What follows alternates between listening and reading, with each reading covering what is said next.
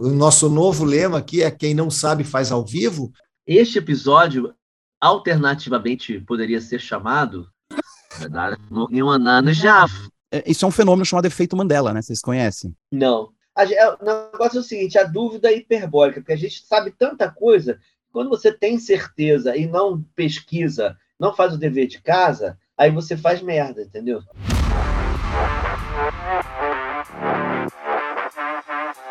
Página, não, não encontrada. Bom dia, boa tarde, boa noite, boa madrugada. O Página Não Encontrada está começando com um time completo, todos ao mesmo tempo, agora, diretamente do Brasil, numa edição em que vou escalar meu Power Trio de música eletrônica contemporânea favorito. Teremos o filme e documentário de David Bowie destrinchado pelo Pedro Só. Built to Spill, Superchunk, Luberlo e Sugar, revividos pelo Pablo. E mais Marisa Monte ao vivo, Brian Wilson em doc, Buzzcocks com disco novo. E ainda tem a turma cantando Parabéns, Galdério. Ou não? Parabéns, de... Galdério. Eu quero.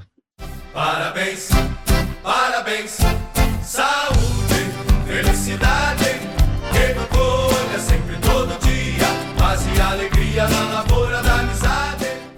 Saúde, felicidade. Dia 20 é o Dia do Gaúcho, o dia que se comemora o início da Revolução Farroupilha uh, em todo o estado do Rio Grande do Sul. Por falar nisso, não tem nada a ver com isso, na verdade, mas esse é um programa cheio de responsa, porque quem está ouvindo é o nosso amigo André Taqueda, diretamente de Buenos Aires, não deixa de ser um lugar gaúcho também, um pouquinho mais sofisticado e que fala espanhol. Mas um abraço para o grande Taqueda. Beijo, Taqueda, sou fã. Vamos todos para aqui. E a nossa chamada de capa de hoje será editada pelo Pedro Só, diretamente do Rio de Janeiro, porque nesse podcast David Bowie sempre tem prioridade.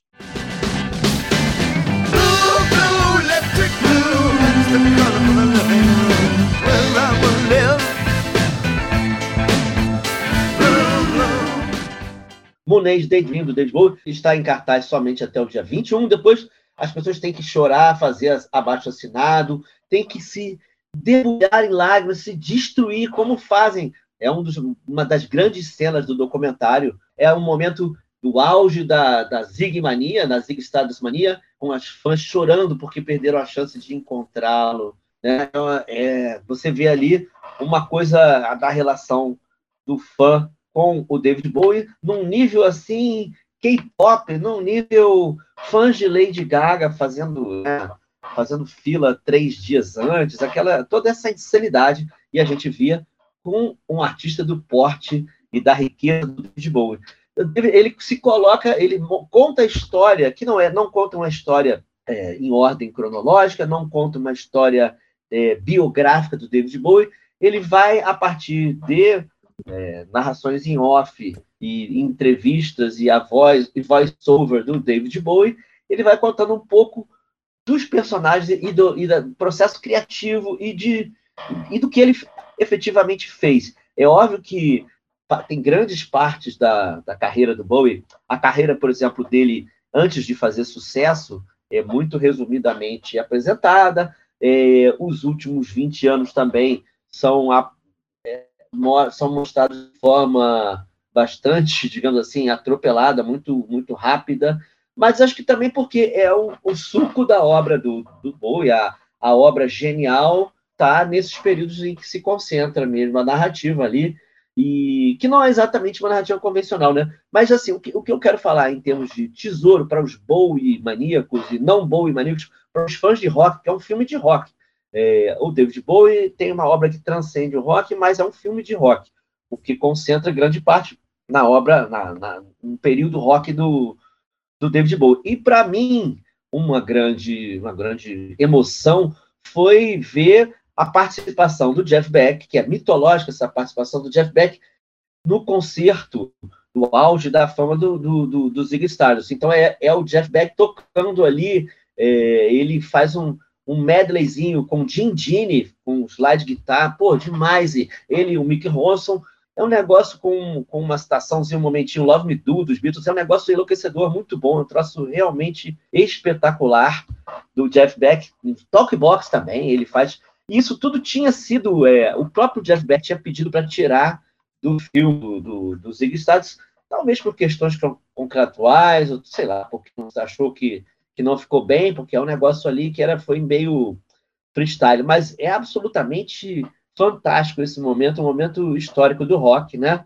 Jeff Beck com os Spiders from Mars. Snuck into the city, out on lasers, ate all the racers while pulling the waiters. Realmente tem muita coisa incrível do David Bowie e a colagem e como tudo vai fazendo sentido ou é, não vai fazendo sentido, porque David Bowie também tem o seu momento, é, é clássica essa, essa informação de que David Bowie não se lembra de nada do que aconteceu num ano de, acho que é 1975, né? Porque David Bowie estava entregue a drogas e bebida e cocaína, principalmente cocaína, né? E, e mas é um, é um, foi um, é um ano, foi um ano, esse ano que ele não se lembra, é um ano extremamente produtivo, né? E pode explicar algum, algumas vacilações dele, o gesto, o famoso gesto fascista lá que ele fez, mas é incrível. Você penetra na mente do Bowie, o criador tem um, uma, uma ambição também de contar um pouco quem é a pessoa Bowie, e aí tem as questões de afeto da família dele, tem a, uma questão que é muito importante na história do David Bowie, influência do meio-irmão dele, do Terry, o meu irmão mais velho, que é o cara que apresenta para ele Coltrane, ele vai aprender a tocar saxofone por causa disso, é o que apresenta a literatura beat para ele, que também vai levar ele para o, o, o, desvio do bem, né, da, da, da cultura, da música, do, da contracultura, de tudo isso.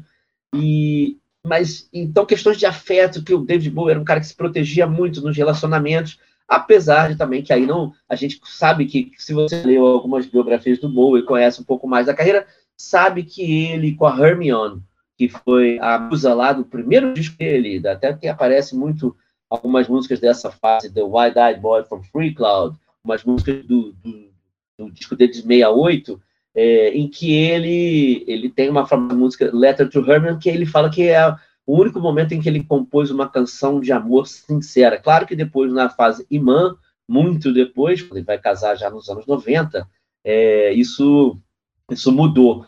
Mas ele tem essa questão de que o David Bowie é, ele era uma pessoa muito fria e que tentava se abster dos, dos relacionamentos, coisas mais profundas. O que é um pouco personagem, um pouco verdade. Né? Aí também é, são narrativas do próprio Bowie colocadas a serviço do que ele fez de arte. Tem coisas também incríveis da fase de soul do, do, do David Bowie, e, e, a banda também é maravilhoso. Ele já criando ali, já na fase é, de Berlim, o que acontece em Berlim, as cenas dele em Berlim, mostrando também o Bowie pintando, e é muito engraçado porque você vê que ele é um grande pintor. É, isso, pelo menos eu já sabia, já conhecia as obras dele, mas vai aparecendo, mostra ele pintando, mostra o quanto ele leva aquilo a sério, e depois um momento em que ele, ele fala por que ele não expõe as obras dele, porque ele nunca quis vender como um pintor também, pelo fato de que ele já é, eu, eu já sou um ótimo né, cantor, compositor. ele certamente é, iria levar chumbo e, e não seria levado a sério, pelo menos não a sério como ele mesmo se levava como artista, né?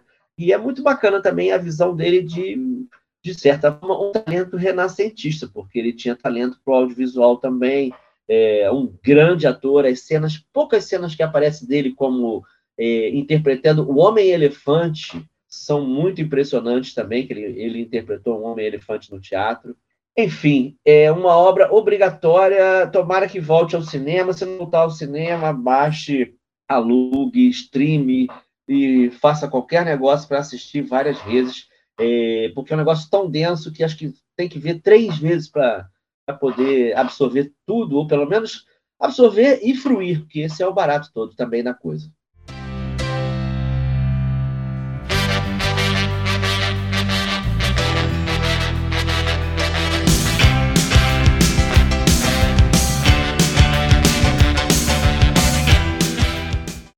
Muito Eu acho bom. que vale também mencionar que o diretor do Moon Age Daydream é o Brett Morgan, que é o cara que fez o documentário do Kurt Cobain, o Cobain Montage of Hack.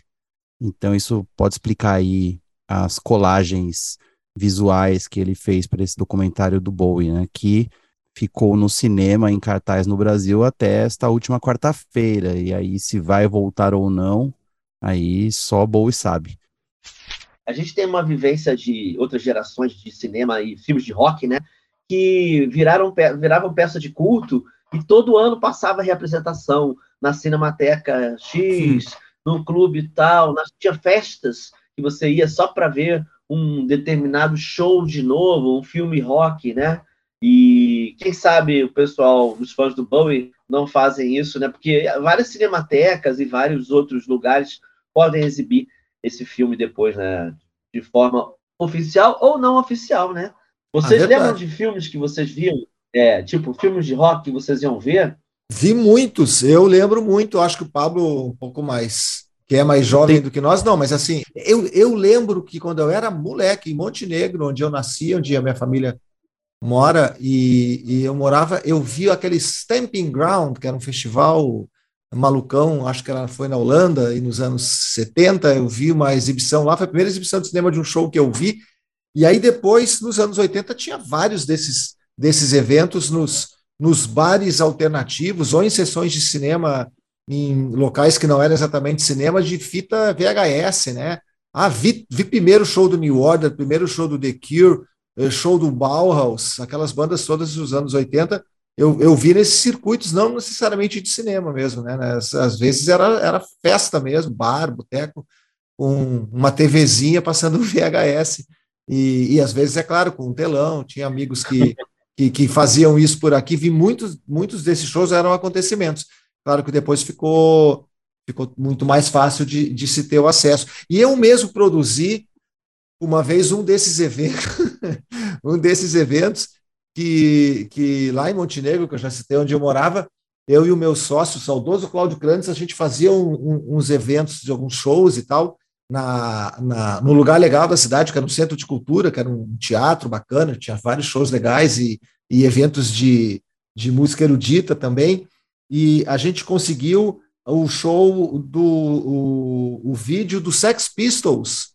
O, como é que chama? Me deu um branco agora o vídeo do clássico do, dos truques todos do McLaren. Great Rock and Roll Swindle. Exatamente. Rock and Roll Swindle? Grande, o, é, Rock and Roll Swindle, o grande, o grande truque do rock and roll. E a gente sem querer deu esse truque porque a gente conseguiu esse filme, mas não teve tempo de ver. E, e aí as pessoas pagaram ingresso, tal, foi uma lotação bacana. E aí a gente descobriu, é, isso era 80 e alguma coisa, que na verdade o filme ele era todo em inglês, mas com legenda em japonês. Então as pessoas que não falavam inglês definitivamente não entenderam e a gente se sentiu como se nós tivéssemos dado o nosso truque é, via. Me sentiu mal como a Clara praticamente aquele dia involuntariamente.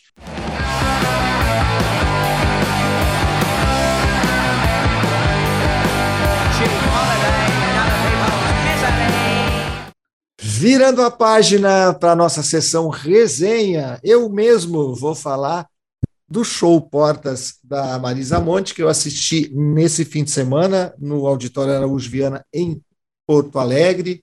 Show que estreou em São Paulo, está correndo o Brasil. Essa semana vai para Buenos Aires, depois Montevidéu. E o, o retorno da Marisa Monte aos palcos a Marisa Monte, que já era uma aspirante à estrela antes mesmo do primeiro disco, né, lá nos anos 80. Um ano antes de ela se lançar em disco, já se falava muito de Marisa Monte, depois ela lançou o primeiro disco que tem o Beija Eu, fez muito sucesso, depois virou uma diva mesmo, assim, e sempre muito coerente, a partir, sobretudo, do momento que ela se tornou um grande nome da música brasileira, ela acabou se fechando um pouco para a imprensa, nunca apareceu muito em revista de celebridades, ou nunca apareceu em revista de celebridades. Não entrou, nunca entrou no circuito caras, né? Mas a, a Marisa, como você está falando, assim, a Marisa, desde as, as primeiras temporadas dela no Jazz Mania, que a projetaram, né? Ela sempre teve muito controle sobre a imagem e tudo. Inicialmente, até com, né, com, com, uma franquia de nome, que era o Nelson Mota. Nelson Mota mas hoje, né? a hoje, e há muitos anos, né, desde ela se libertou desde o mais, do segundo álbum, ela já é Marisa Monte. E hoje em dia você vê lá, direção geral Marisa Monte, e a direção geral mesmo, né? Há muitos anos que é isso, tudo é tudo passa pelo crivo artístico e também de é, estético e estratégico, né? E essa questão da direção musical dela, né? Pô, tem uma banda que ninguém tem no Brasil hoje em dia, né? O Pupilo na bateria, o Dade no baixo, o Davi Moraes na guitarra, o Chico Brown fazendo guitarra e fazendo teclado, o Chico Brown, que também é parceiro dela, filho filho do, do Carlinhos, que ela apresenta como sobrinho no show, e aí um naipe de metais sensacional com o Antônio Neves. Antônio Neves é que faz os arranjos, né? O Antônio é. Neves arranjos de metais, um cara excelente também. Exatamente. Tudo muito certo, assim, alguns arranjos por conta do, do, dos metais, alguma pegada mais soul em algumas músicas. O, o Davi Moraes e o Dade, né? Nem se fala. É impressionante como o baixo. Terrinha, né? Isso, também. exatamente, percussão e, e, e, toca cavaquinho também. É, é, impressionante como é audível e é importante o baixo do Dade durante todo durante todo o show, né? É um, é um maestro da banda e, e, é muito legal também que, embora ela seja a grande protagonista, ela dedica uh, minutos, um bom tempo de show a apresentar os músicos um por um. Evidentemente que o Dade é o que é o que demora mais tempo para ser apresentado e é o primeiro, né? porque está mais tempo com ela e porque tem, porque tem uma folha corrida de grandes serviços prestados à música brasileira, que poucos grandes artistas, esses músicos têm também, né? Uma geração aí desde, desde os 17 anos tocando é, o, o, o Dade por vários, várias bandas e com vários grandes artistas. O repertório tem os, alguns dos grandes hits, mas é um repertório que não, não tem muitas concessões, tem muitas músicas do novo disco, como eu comecei falando.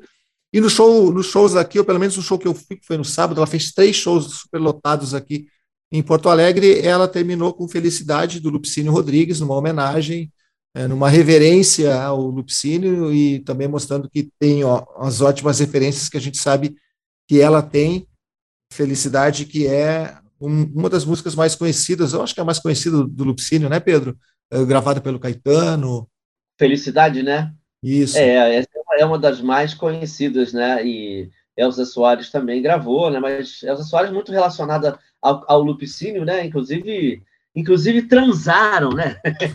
Como ela mesmo contava no seu penúltimo, nos seus penúltimos, é, antepenúltimos shows, né? quando ela ainda fez ela Elza Soares cantando Lupicínio Rodrigues com o Eduardo Neves na flauta e com outro tipo de concepção musical ainda mais, é, mais sintonizado com, com a grande parte da trajetória dela.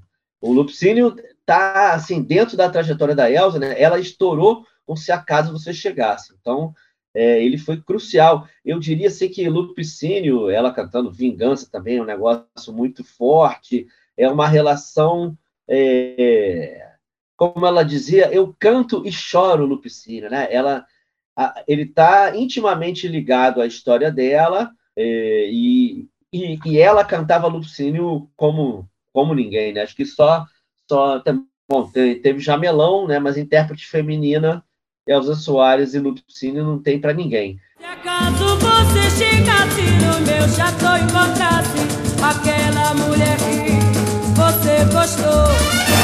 Será que tinha coragem de trocar nossa amizade? E a gente lembrando sempre que Lupicínio é um legado, é um patrimônio afro-brasileiro do Rio Grande do Sul, não é, Ferla? Exatamente. Lupicínio nasceu em 16 de setembro de 1914. A gente teve recentemente algumas comemorações é, em, em memória do Lupicínio. Nesse dia 20 de setembro, o, o Lupicínio, que escreveu o hino do Grêmio, vai ter um, uma estátua lançada na arena do Grêmio, no estádio do Grêmio, né, somando-se a estátua de Renato Hortalupe Gaúcho, mas é muito legal o Grêmio fazer essa homenagem. A ponte estaiada que tem na frente do novo estádio do Grêmio, já, já não é tão novo assim, tem quase 10 anos já, aliás, tem 10 anos, é, chama-se Lupicínio Rodrigues, né? E é, o Lupicínio é uma entidade do samba brasileiro, mas que honra também as tradições uh, afro-gaúchas, né? Não só do samba, mas da alma do brasileiro, da, das canções da dor de cotovelo, da cornitude, uma cornitude vivida poeticamente. Felicidade foi embora e a saudade no meu peito ainda moria. Esse show da Marisa tem sido muito impressionante e ele vai chegar agora no, de volta, vai, vai voltar aqui para o Rio de Janeiro em outubro, dia 8, dia 9 e dia 15 de outubro no Jockey Club, aqui do, do lado aqui, do, perto de onde eu moro, na, na Gávea. E, e esse show ele tem sido muito elogiado, é, impressiona pelo aspecto visual, né? Porque ele tem uma caixa cênica com videomapping, né? Um trabalho incrível do Batman Zavarese, que, que, assina, que assina a concepção visual junto com o, a Marisa, a própria Marisa, e o Cláudio Torres, que é o velho parceiro, o cenógrafo da Marisa. É lindo, o show é muito bonito, a, a, o figurino é sensacional, e, mas eu até quis, quis destacar, em, mesmo que brevemente, mais, mais a, a, a, questão musical, porque apesar da beleza estética e cênica do show, mesmo assim a música se impõe. Né? E, e, e, por isso que eu faço questão de falar de que uma grande artista que, que domina totalmente a sua carreira, com um repertório muito interessante, é, variado, né, passeando por vários estilos, um pouquinho ali de soul music, muito graças ao, ao, ao naipe de metais, né, o samba, de onde ela vem, né, o samba da Portela, de onde, de onde ela vem, o pop bem feito, pouquinho de rock, é, e não, não fazer concessões e ter essa banda aí com esses grandes músicos. É legal é que a música vem, vem à frente de todos esses elementos que também são muito legais.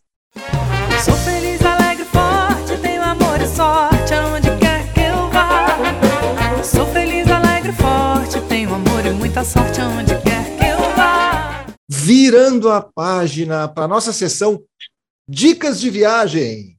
Eu chamo Pablo Miazal, que voltou americanizado e cheio de discos novos, não necessariamente né, de bandas novas, mas de discos novos de artistas nem tão novos assim, mas que nós todos gostamos. Tudo contigo, Pablo.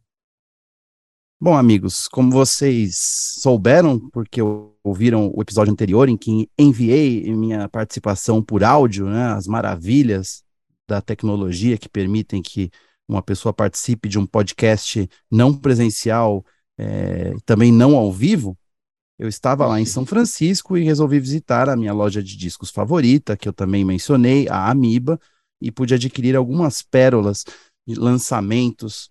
É, no meu caso, aí não são exatamente lançamentos desse mês, mas como faz muito tempo que eu não viajo, para mim eles são novos. O mais novo da lista é, que eu vou mencionar agora foi lançado nesse começo de mês de setembro. O que é interessante desses três discos que vou destacar é que eles são de artistas que estão em atividade no rock independente norte-americano ou alternativo há pelo menos 30 anos e continuam produzindo discos de tempos em tempos e são reconhecidos por isso, pela persistência e por serem basicamente guerreiros aí que continuam levando o bom e velho rock and roll né, às últimas consequências. O primeiro disco que eu vou citar não foi lançado em 2022, foi lançado no ano passado. É um disco solo do Lou Barlow.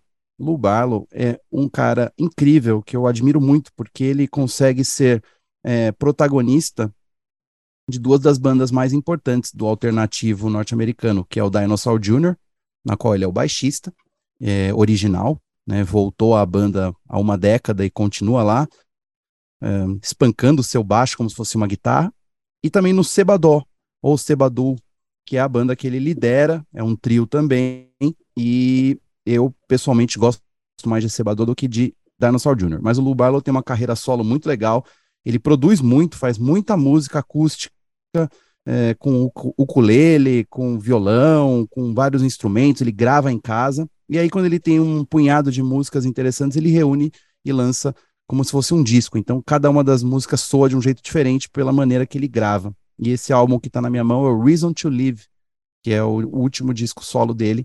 É o primeiro dele solo em seis anos que ele lançou. O Lou Barlow está em atividade desde 1985 por aí. E eu acho lindo esse trabalho que ele faz acústico, com essas musiquinhas muito singelas.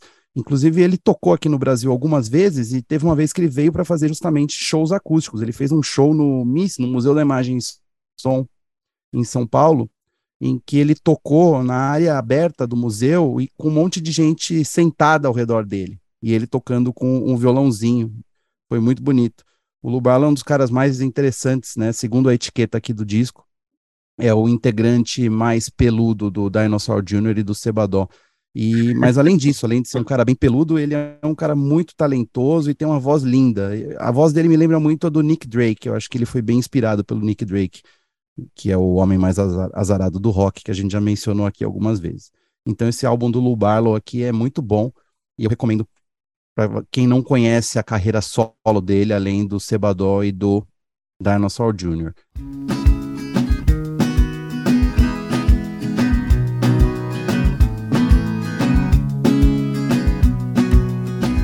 They pay to take control, so let them have control. Também vou mencionar um disco que eu não sabia que tinha sido lançado, apesar de eu me considerar um super fã dessa banda seminal do rock alternativo, que é o Super Chunk, que também são é, guerreiros independentes, né? O, inclusive os protagonistas da banda, a Laura e o, e o Mac, fundaram a gravadora, gravadora Merge, que é uma das mais importantes gravadoras independentes dos Estados Unidos, e eles continuam com a banda, lançando ocasionalmente discos. Então, este que eu estou em minhas mãos aqui é o Wild Lonelies, que eles lançaram em fevereiro deste ano. É o primeiro disco deles em quatro anos e continua sendo o super chunk maravilhoso de sempre, só que a idade está é, aparente aqui, né? No caso, não apenas nas fotos dos integrantes, mas também na pegada. Eles são uma banda de guitarras e muito grito, e coisas estridentes, e nessa é, nesse álbum tá bem acústico, tá bem mais suave, mas continua sendo o Superchunk que eu gosto muito há muito tempo. Uma banda que veio muitas vezes para o Brasil, tem uma relação especial aqui, fez shows muito legais em várias cidades pequenas, né? Já tocou em São Carlos, tocou em Sorocaba, foi para vários lugares. O Superchunk não erra é uma banda incrível ao vivo, né? Ainda que a baixista não toque mais ao vivo, a Laura Balance, ela tem aquela, aquele problema de audição, é, tinnitus, né? Que chama? É. Que ela fica ouvindo aquele barulho é, constante, então ela não excursiona mais com a banda, mas nesse disco ela tocou. Então eu recomendo aí também o último disco do Superchunk, o Wild Lonelies, que eles continuem, porque é uma banda que existe desde 1989. Eles são maravilhosos.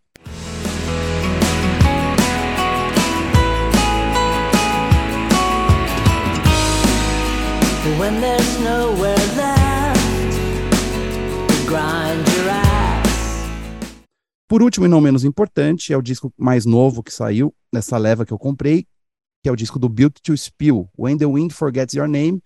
O Built to Spill é uma banda é, que eu pessoalmente conheço há menos tempo do que todas essas outras. Eu fui reconhecer o Built to Spill há uns 10 anos.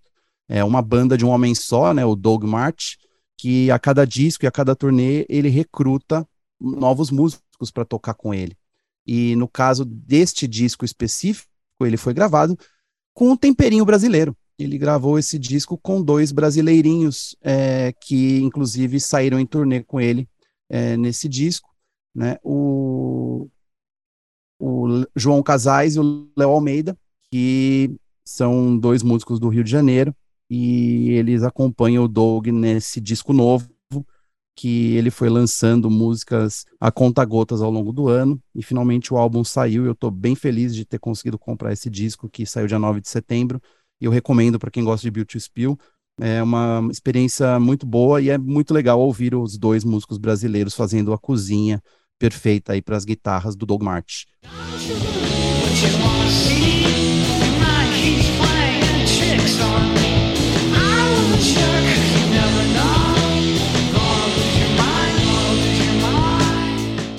Espero que vocês gostem, meus amigos. Eu recomendo esses discos para vocês ouvirem também, né?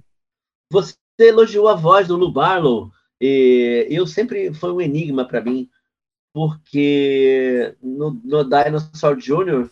tem vocais, digamos assim, bastante é, de gosto adquirido. Esganiçados, estranhos. É, são do Jay Masks, né? São do Jay Masks, exatamente. Ele, o, o Lu canta uma música por disco. Isso. Como é que de como o Lubaro na banda, o Jay Masks cantava? É, eu, eu, eu, achei que era esse o raciocínio do Pedro e eu, que eu ia Sim. perguntar também, né? Porque. É, é, Mas esse daí seria é o Sebadon, né? Que é a banda do Lou Barlow mesmo, que ele canta a maioria das Sim. músicas e compõe é, de forma mais elétrica. E ele pega essa carreira solo dele para tocar o violãozinho dele. Ele é muito talentoso. Eu vou virar a página agora para a nossa sessão Bandas que o Pedro só gostaria que você, ouvinte, gostasse também, porque nós já gostamos. Ela se chama Buzzcocks.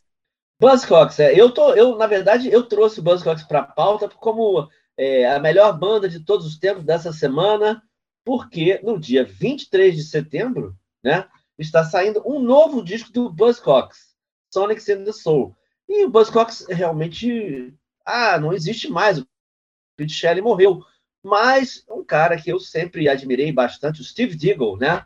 Que seria o, o, uma espécie de Pete Townshend do, do Buzzcocks. E ele está levando a banda brilhantemente como, como frontman, né? E cantando, compondo e fazendo a frente de tudo. E esse disco está chegando agora, tem várias músicas legais. Eu já recomendo Senses Out of Control e Manchester, Manchester Rain, né? A chuva de Manchester.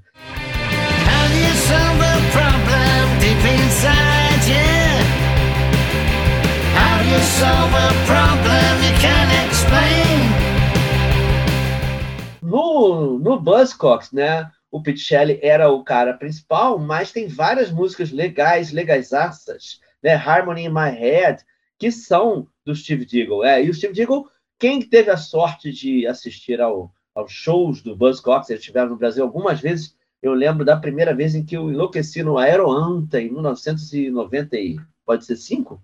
Não sei, não googlei para lembrar.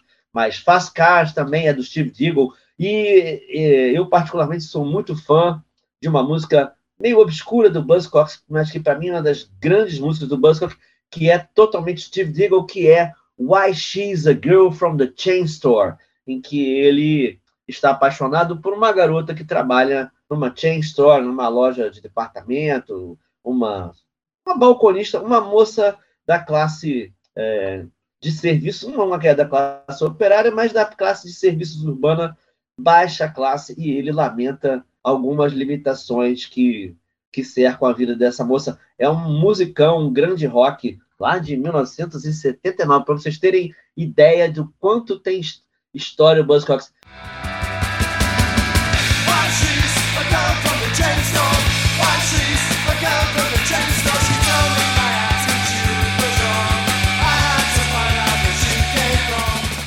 Eu acho engraçado porque, por exemplo, eu vendo, assistindo ao que se tornou o Green Day hoje em dia, e o que, que é o Buzzcocks ainda hoje em dia, dessa coisa sobrevivente deles, eu admiro três vezes mais os Buzzcocks e o Steve Diggle em particular. Olha, eu posso acrescentar o álbum coletânea deles, os singles Going Steady, é muito bom, né? É incrível, assim, como eles fizeram música boa ao longo dos anos. E é uma atrás da outra, né? What Do I Get? Ever Fall in Love with Someone You Shouldn't Have? E, e também aquela outra, Everybody's Happy Nowadays, que é demais também, né? E é. Why Can I Touch It? É uma atrás da outra. É esse, aliás, esse Why Can I Touch It nem tá nesse disco que eu, que eu tô achando aqui. Mas, pô, eu, eu gosto muito do Buzzcocks e é uma grande decepção não ter visto ao vivo. Mas eu também gosto de lembrar que o Dinheiro Preto sempre citou o Buzzcocks como influência, com carregando no sotaque. Buzzcocks. Página não encontrada. Eu vou aqui mandar um recado para um grande amigo meu, Gustavo Poloni, ouvinte nosso, que ficou muito indignado quando a gente falou que Ceremony é uma música do New Order e não do Joy Division. E ele queria uma retratação, e eu queria que vocês dois comentassem sobre isso, porque eu não era nascido nessa época. Então me digam, Ceremony é do Joy Division ou do New Order? Porque há controvérsias. Ceremony foi a música de transição ali, né? Foi a música de transição é. entre, entre uma banda e outra. é, ela foi gravada pelo New Order e foi composta na, nos tempos de, de Joy Division. O Ian Curtis escrevendo a letra. Então é aqueles casos que ambas as respostas estão certas e ambas estão erradas. É, a música foi lançada oficialmente pelo New Order em duas versões, inclusive uma com o trio remanescente do Joy Division depois com a Gillian Gilbert já nos teclados e depois dessa aí foi lançado o disco e tal, o single, né? Depois dessa gravação surgiram as versões eh, que sobraram ou que foram obtidas com o Joy Division, uma no show ao vivo em Birmingham, é, uma que é um ensaio de um, de um dos shows e uma de estúdio. Mas na minha cabeça, Ceremony é uma música como produto do New Order, embora tenha sido composta nos tempos do Joy Division e tenha essa, esses registros com o vocal do Ian Curtis.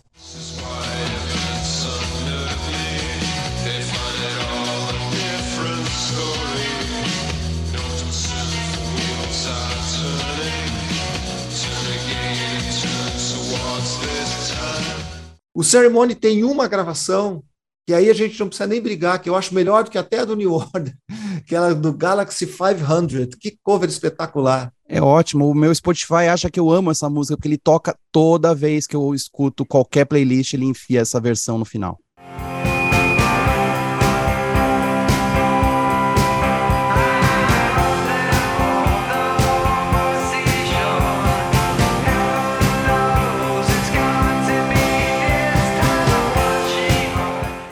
Vou virar a página aqui então para a sessão bandas que. Ah, não, essa banda é do Pedro. A minha vou mudar. É a melhor banda. Não. Melhor música da minha casa esta semana. Mentira, porque não é dessa semana. É de algum tempo. Fazia um tempão que eu queria falar de um produtor de música eletrônica suíço chamado Calabrese, como eles falam. Calabrese, aportuguesando aqui um pouquinho. E chegou finalmente o momento. Por quê? Porque o Sacha Winkler, que é o nome desse cara que nasceu em Zurique, lançou uma música nova faz três dias aqui, para o dia que a gente está gravando, e é muito bacana. Então eu quero aproveitar para falar dele e para falar de mais três caras, mais dois caras, na verdade, sim, uma espécie de.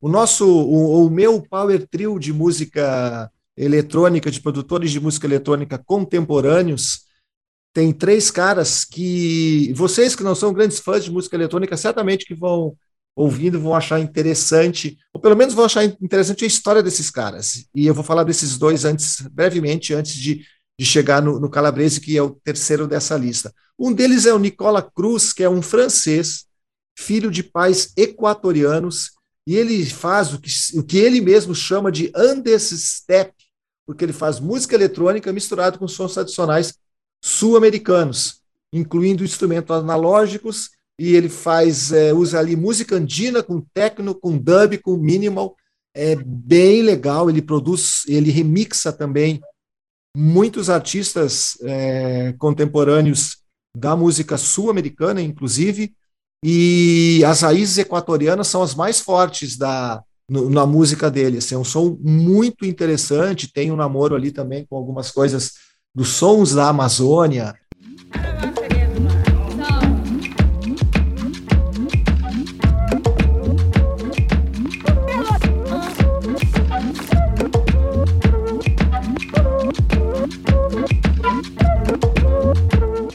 O outro, casualmente tem um nome parecido e uma história parecida, é o Nicolas Jarre. Ele nasceu em Nova York, ele é filho de mãe chilena, descendente de franceses, e o pai é norte-americano, mas tem descendência holandesa e palestina. Ele mistura tudo isso para fazer música. Morou em Santiago dos três aos nove anos, por isso ele fala bem, uh, inclusive espanhol. E por isso, duas das músicas mais conhecidas desse cara, o Nicolas Diário, Mi Mujer e o El Bandido, ele canta em espanhol.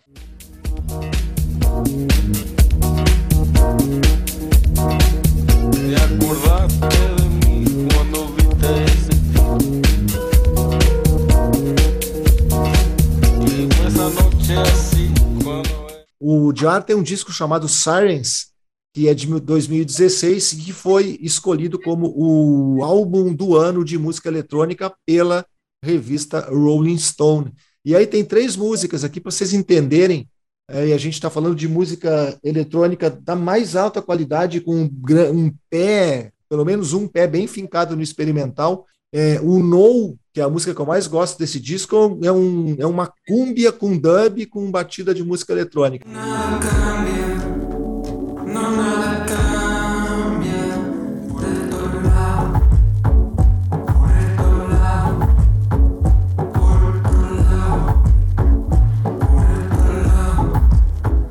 tem o Governor, que é um rock industrial com pós-rock, e tem o History Lesson, que tem uma guitarra que podia ser ter sido, tá sendo tocada pelo David Gilmour, assim, ou pelo menos inspirada no Gilmour. É um som muito aberto do, do Nicolas Jarre, assim como do Nicola Cruz.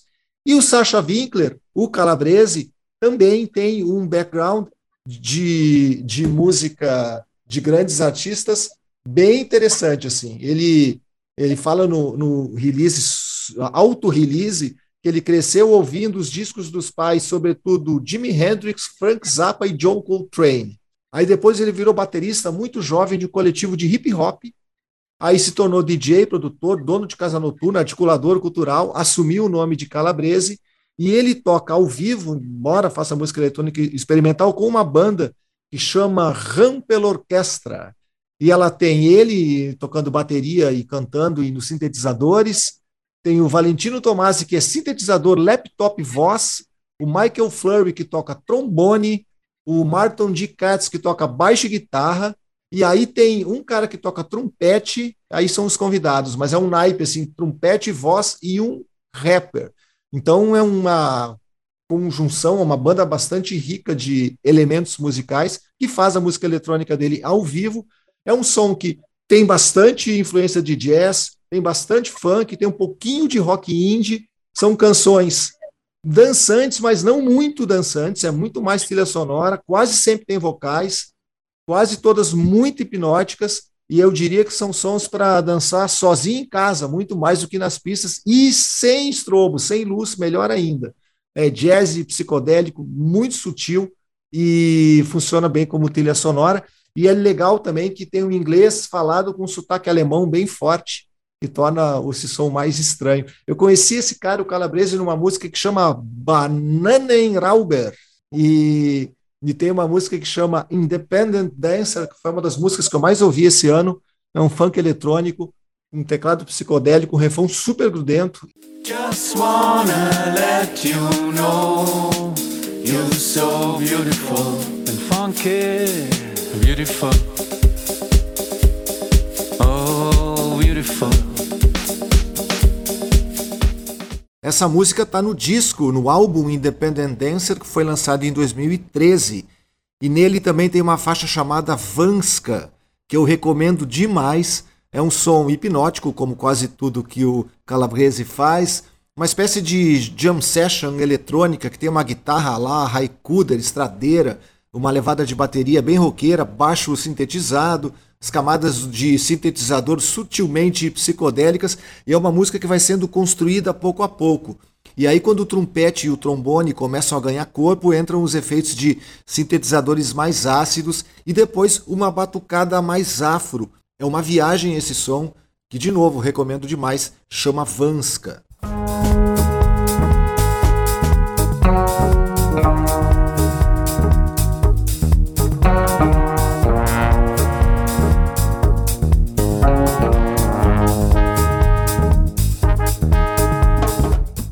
No Independent Dancer também tem uma faixa chamada Macossa, mas a conversa do Calabrese com sons afro veio bem mais forte mais recentemente, em 2020, quando ele lançou uma faixa chamada Make No Time, um single com o suíço Kayak, que eles chamam de Afrotechno. I want you to move one leg in front of the other and dance. Make no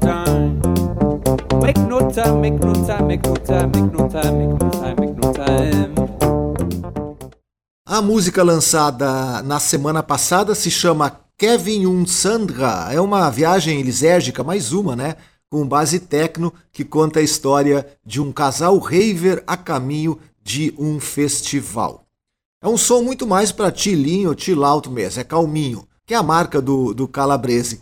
E vai estar no álbum Let Love Rampel Part 2, que vai ser lançado no dia 14 de outubro de 2022. E eu tô curioso para ouvir mais um álbum desse produtor suíço que eu recomendo muito, Calabrese.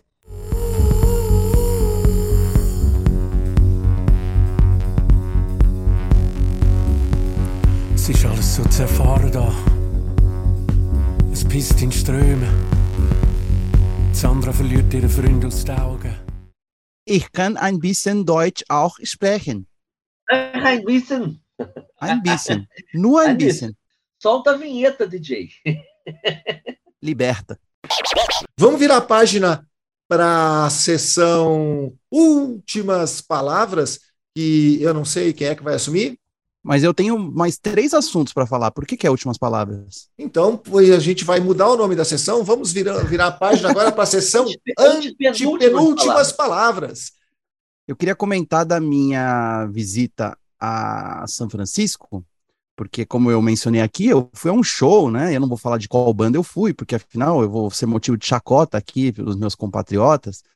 Mas enfim, eu fui ao show daquela banda lá que voltou esse ano, com toda a pompa e circunstância e quase ninguém se importou, o Pavement. Tive a chance de vê-los num teatro chamado The Masonic, que fica em São Francisco. Por muita sorte, o teatro fica na mesma rua que o hotel em que eu estava hospedado. Uma coincidência daquelas que economiza bastante, né? E o Masonic, como o nome diz, é um templo maçônico, pelo que eu pude entender e pesquisar. E é um teatro com cadeirinhas. Então foi a minha primeira vez, acho que mais do que mencionar sobre o show, porque acho que não interessa muito o show em si, mas foi meu primeiro show de banda indie sentado em cadeirinha. né? pensei que seria sentado em cadeirinha, lugares marcados, né? É, é um teatrão mesmo, com uma parte de cima, é, e cadeirinhas enfileiradas nas laterais. Inclusive, o ingresso que eu comprei dizia é, visão limitada. Eles avisam que você não vai conseguir enxergar tudo por ali. Mas o que eu não esperava é que assim que a banda entrou no palco, pontualmente às 21 horas, todo mundo se levantou e ninguém mais sentou. Então, para que as cadeirinhas? Né? Então, fica aí o, uh, o protesto, assim, né? A gente compra uma cadeirinha e não pode sentar na cadeirinha porque todo mundo fica em pé. E eu acho que faz sentido, né? Ninguém se move durante o show. Você não pode andar um passo para o lado esquerdo ou direito, ou muito menos ficar no corredor. Você tem que ficar no espaço da sua cadeira, mas você fica em pé também. Isso me lembra do show do Rush que eu assisti no estádio do Morumbi muitos anos atrás, que também era cadeirinha, né? Mas todo mundo ficou em pé na cadeira. Mas nesse show do Pavement eu fiquei em pé diante da minha cadeira, numa visão limitada, que colaborou para eu não me envolver tanto dessa vez com o show em si, porque faz toda a diferença estar lá na frente ou estar na lateral. Puxa, só porque esse é o 25 show do Pavement que tu viu nos últimos é, dois meses, tu já não está se envolvendo assim também, Pablo? Queria Ah. eu, queria eu. Eles acabaram de voltar, né? A banda começou a turnê norte-americana agora em setembro, e os dois shows que eles fizeram antes eu assisti, que foi em Portugal e na Espanha. Mas, mas ah, olha, eu, eu me solidar, eu entendo perfeitamente o Pablo, porque assim, você que você, amigo ouvinte, que é uma pessoa realmente envolvida com a música, que, é, é, que gosta, que vive aquilo ali, você quer ver um show de pertinho, você não quer ver show de longe, desculpa. A gente até consegue aturar em alguns momentos, porque nem sempre consegue furar o bloqueio de todo mundo, ou consegue comprar um ingresso tão pertinho, né? Mas assim, a, a verdadeira experiência é de perto e nada se compara. Não dá, não tem como você ser feliz na, na penúltima fileira. Eu concordo, e o engraçado, é, isso também tem a ver com é, é cultural, essa questão de como as plateias se comportam em shows, hum, vai, dependendo do artista, dependendo da plateia. Eu vi os primeiros shows do Pavement em, em 12 anos, com uma plateia basicamente internacional, né, na Espanha e em Portugal. Então as pessoas estavam enlouquecidas, tinha gente chorando, enfim, aquela coisa toda, né, de é, aquela coisa latina, digamos assim. Esse show que eu vi é, praticamente foi na hometown do Pavement. A banda é, é ali da Califórnia. Não vou dizer que a plateia não estava ligando, né, mas era uma recepção muito fria. Assim, não havia nenhuma comoção, a média de idade da plateia era uns 45 anos mesmo. Tava todo mundo feliz lá, mas eles estavam apenas em mais uma noite da vida deles. Não era como se eles estivessem realmente vendo uma banda lendária que está voltando mais de uma década depois. Era como se fosse apenas mais um programa. É, frio e tipo blazer como os estadunidenses tão bem sabem fazer. Né? E o, no final do show, o Steve Malcolm falou: Vejo vocês em 10 anos, o que eu achei bem sagaz da parte dele. Muito provavelmente a banda vai acabar de novo depois dessa turnê, e se eles tiverem saúde daqui uns tempos, eles voltam, mas eu acredito que não, eles estão beirando os 60 anos, e eu não sei, mas lançar disco novo eu duvido. O Pavement que é praticamente a maçonaria do Pablo, né? Então não tinha tudo a ver esse, esse show é. nessa, nessa igreja. Podemos é, virar é. a página para a nossa sessão, a penúltima, penúltimas palavras? Não, eu tenho mais uma coisa para contar, lembra? Então, essa era é, o, o, a maçonaria e o pavement era a antepenúltimas palavras. Não, não tem mais é, dois temas? Tem mais, uma, tem mais uma coisinha que eu queria complementar a respeito dessa minha viagem. Ah eu tive um azar ou uma sorte de perder um voo de conexão e eu acabei passando um dia inteiro em Nova York que não estava previsto. A companhia aérea, inclusive, pagou para eu ficar lá, né? Pagou meu hotel e eu pude passear numa sexta-feira em Nova York. Olha só, sextei em Manhattan. E aí eu não tinha muitas ideias, eu estava com um amigo meu, a gente não sabia muito bem o que fazer com aquelas horas, e eu falei, ah, vamos entrar no Central Park, vamos andar até onde der. E a gente acabou indo, ali até o Strawberry Fields, que é o lugarzinho ali que homenageia o John Lennon, com aquele mosaico no chão, é, Imagine, em que as pessoas gostam de deitar e fazer poses e tirar fotos, e sempre tem alguma figura cantando clássicos dos Beatles ou do John Lennon num violãozinho. E eu queria ressaltar, eu não sei o nome do artista que estava tocando ali, mas ele estava realmente é, se esforçando para ser pouco óbvio, e ele tocou várias músicas diferentes do repertório comum desses violeiros que costumam é, evocar os Beatles na rua. Ele tocou And Your Bird Can Sing, né, com direito a gaitinha e violão. Eu, eu, fiquei muito feliz, eu até fiz a segunda voz junto com ele. Ele não ouviu, mas eu fiz. E eu deixei uns 35 centavos no chapéu dele.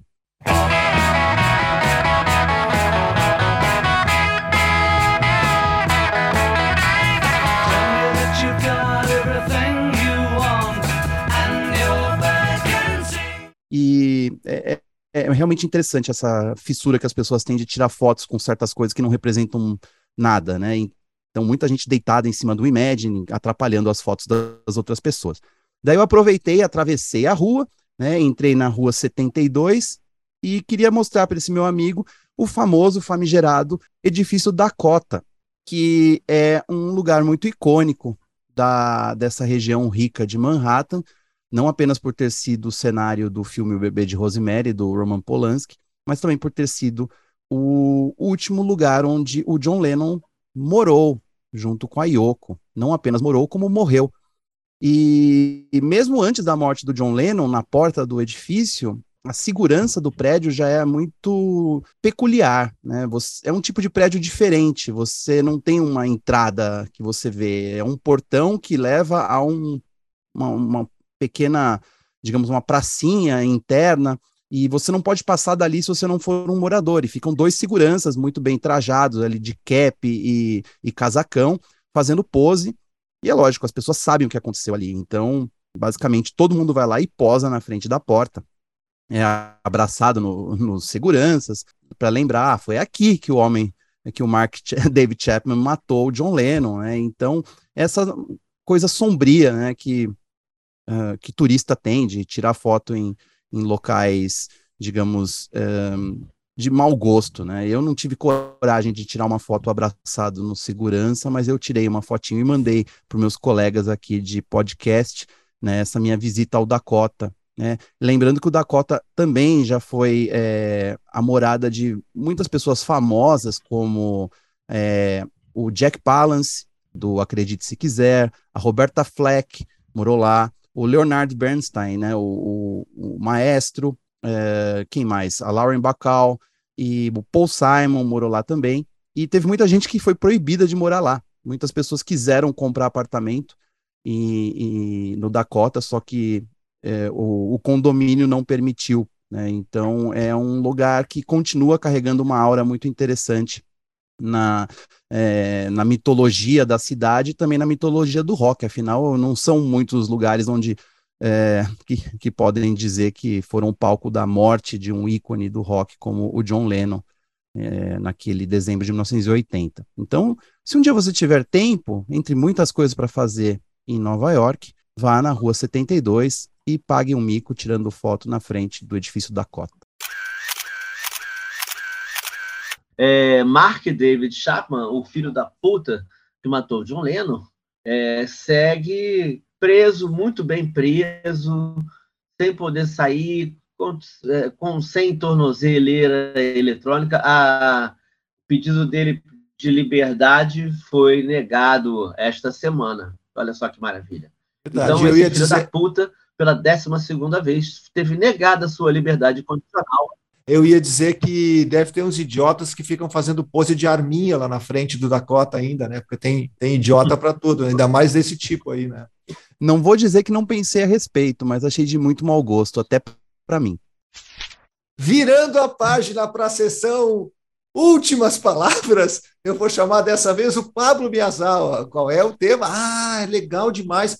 Tem aquela banda ainda que eu anunciei aqui, a gente não falou, tu não falou, né? Que banda que eu gosto. Cara. Verdade. Verdade. É mais uma banda velha que eu gosto e que poucas pessoas gostam, mas merece ser celebrada, porque é uma banda que durou muito pouquinho, lançou discos muito bonitos e o primeiro disco deles completou 30 anos nesse 4 de setembro, inclusive algo lembrado pelo próprio vocalista no Twitter. O álbum do Sugar, Copper Blue, completou 30 anos. E o Sugar é liderado por este homem maravilhoso chamado Bob Mould, né, uma lenda do rock alternativo americano que já fez de tudo, né, literalmente, afinal, a vida dele é um livro aberto, aliás, a biografia dele é ótima, e ele foi o líder do Husker Du antes de sair em carreira solo, tocar com todo mundo, virar é, especialista em luta livre, acreditem ou não, ele tem uma carreira muito bizarra, e em algum momento dos anos 90, ele cansou de fazer discos com o nome dele e resolveu dar nome ao disco solo dele de Sugar. Ele pegou dois músicos de estúdio, falou: vamos formar essa banda aqui, e deu esse nome de Sugar para essa esse trio incrível que fez certo sucesso na época na MTV, mas o disco Copper Blue, todo mundo que ouviu na época se lembra até hoje, são muitas músicas boas, né? A primeira música que tocou foi Helpless, né, que tinha um clipe fofinho e tal, mas tem muitas outras faixas interessantes, como A Good Idea, If I Can Change Your Mind, Changes.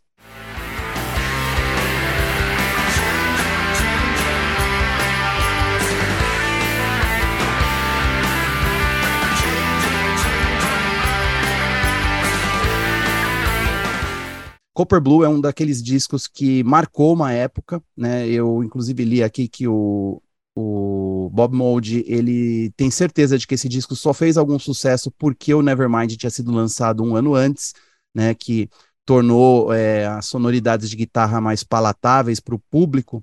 Então, uma banda como o Sugar é, conseguiu é, angariar mais é, devotos e fãs naquela época, porque os ouvidos já estavam acostumados mesmo porque toda a carreira do Bob Mould antes do Sugar, né, com o Husker Du, nunca fez tanto sucesso assim, sempre foi algo muito cult.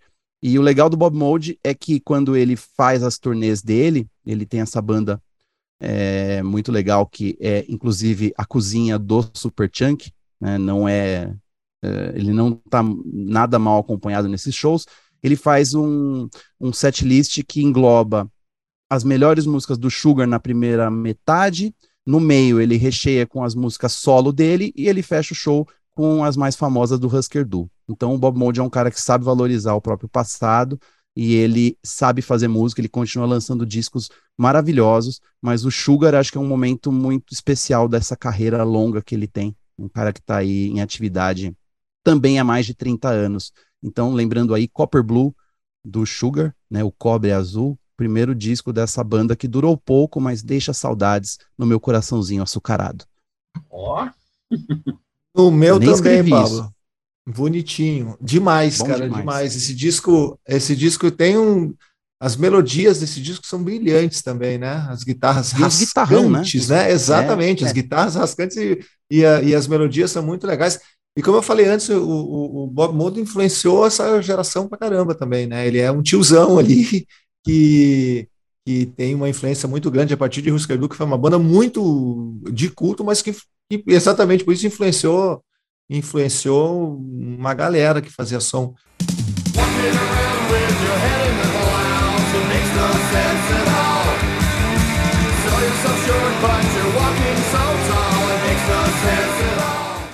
O Bob é um herói dessa geração, Uhum. inclusive não só pela música, mas também por ser um, um porta-voz eh, da comunidade gay. Ele é aber- abertamente gay há muito tempo. Ele saiu do armário numa entrevista e hoje em dia eh, ele fala muito sobre isso e ele se considera um urso, inclusive, né, o que é bem interessante.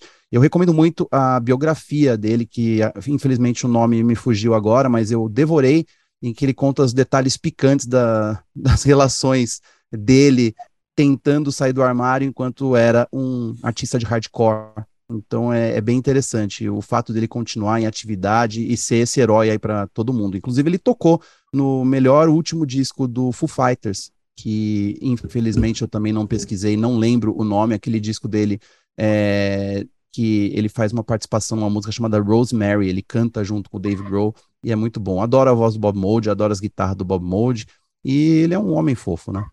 É, Bob Mould é, é- tem- exatamente ele, ele surpreendia porque ele não tinha nada de queer ou de alguma coisa de, do, do gay com brilho que já estava sendo é, praticamente normatizado no rock, né? Ele era aquele gay Jailson Mendes, o pai de família, né? Era uma coisa assim que, que surpreendia muitas pessoas, né?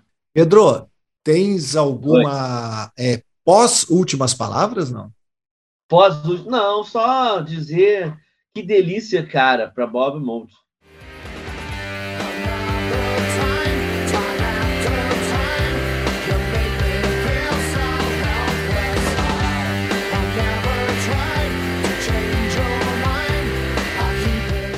Pablo, tu já gastou as tuas, as tuas últimas, antepenúltimas e penúltimas palavras? Ou ainda temos mais um, um pouquinho da voz melíflua que vem é, dos porões da Vila Madalena? Que é isso, eu tenho muito mais, eu vim muito preparado dessa vez, nada como uma semana longe de casa para a gente ficar abastecido de informações e de vontade de dividir isso, não é mesmo, meus amigos? Imagina Eu- o Pablo eu- no voo, no voo que ele ouviu, ele ouviu o, o- a edição, é, o episódio 19 do Página Não Encontrada no voo, ele se contorcendo, querendo dar, complementar comentários, alguma coisa que a gente falou errada, o que o nosso grande amigo Maurício Valadares chama de batatadas, né? A gente deve ter cometido várias, porque o nosso novo lema aqui é quem não sabe faz ao vivo, e porque a gente está fazendo ao vivo e vocês estão ouvindo uma gravação, mas porque, porque é, a gente gosta do microfone também, né? Gosta de falar e é uma beleza. Ainda mais sobre música É. com amigos, né? Não tem nada melhor. Pois é, eu nem gosto muito de falar e nem gosto muito de música, nem sei porque eu tô aqui. Mas a verdade é que nesse monte de trajetos de avião, eu tive a sorte de assistir vários documentários no avião. Aliás, a American Airlines está de parabéns, tem mais de 300 filmes para assistir em qualquer voo. E aí eu escolhi um documentário que eu não tinha visto, que foi lançado no ano passado, chamado Brian Wilson Long Promised Road, que é um documentário sobre a carreira do Brian Wilson, o chefe, dono dos Beach Boys e maior compositor da música pop rock de todos os tempos, na minha humilde opinião. É um documentário muito peculiar, porque ele foge do formato tradicional de entrevista feito é, em lugar fechado, com uma câmera lateral, porque o Brian Wilson tem muitos problemas, né? Então ele não conseguiria dar entrevistas convencionais, né? O que ele fala ao longo da, da história é que ele tem medo, né? Ele fica nervoso. Ele fica incomodado, ele é totalmente perturbado e o filme mostra isso. Então eles escolheram uma maneira bem diferente de fazer essa narrativa. Eles chamaram um jornalista chamado Jason Fine, que é um dos editores da Rolling Stone, que entrevistou o Brian Wilson muitas vezes ao longo da carreira dele e sugeriu, Jason, por que, que você não leva o Brian para passear de carro e a gente põe uma câmera no painel do carro e você vai conversando com ele.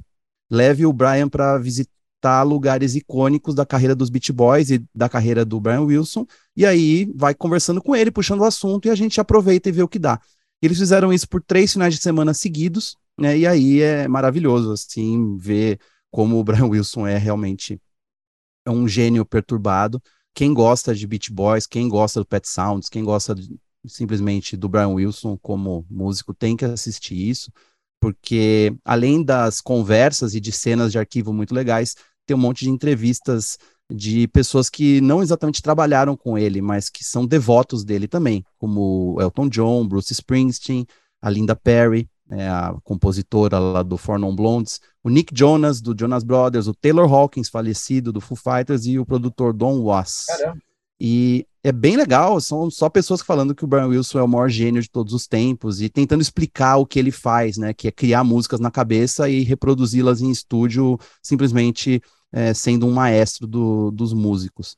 E é bem desconfortável também em vários momentos, é, porque dá para ver a fragilidade mental do Brian, mas ele topou tudo, né? Então isso torna bem mais interessante.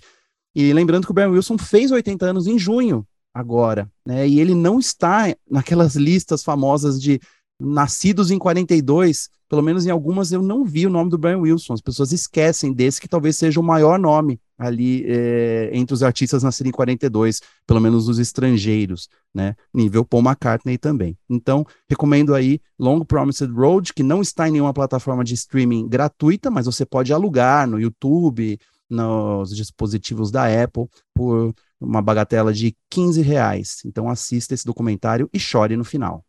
I keep looking for a place to fit in where I can speak my mind.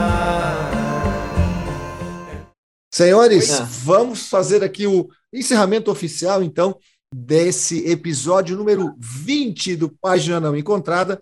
Quero lembrar para vocês que semana que vem teremos o nosso episódio 21, já em plena primavera, né? E logo depois teremos o episódio 23 desse podcast que nos une para falar de música diretamente de nossas casas, eu em Porto Alegre, eu que sou Marcelo Ferli em Porto Alegre, o Pablo em São Paulo e o Pedro Só no Rio de Janeiro. Tchau, senhores. Tchau. Senhores. Tchau.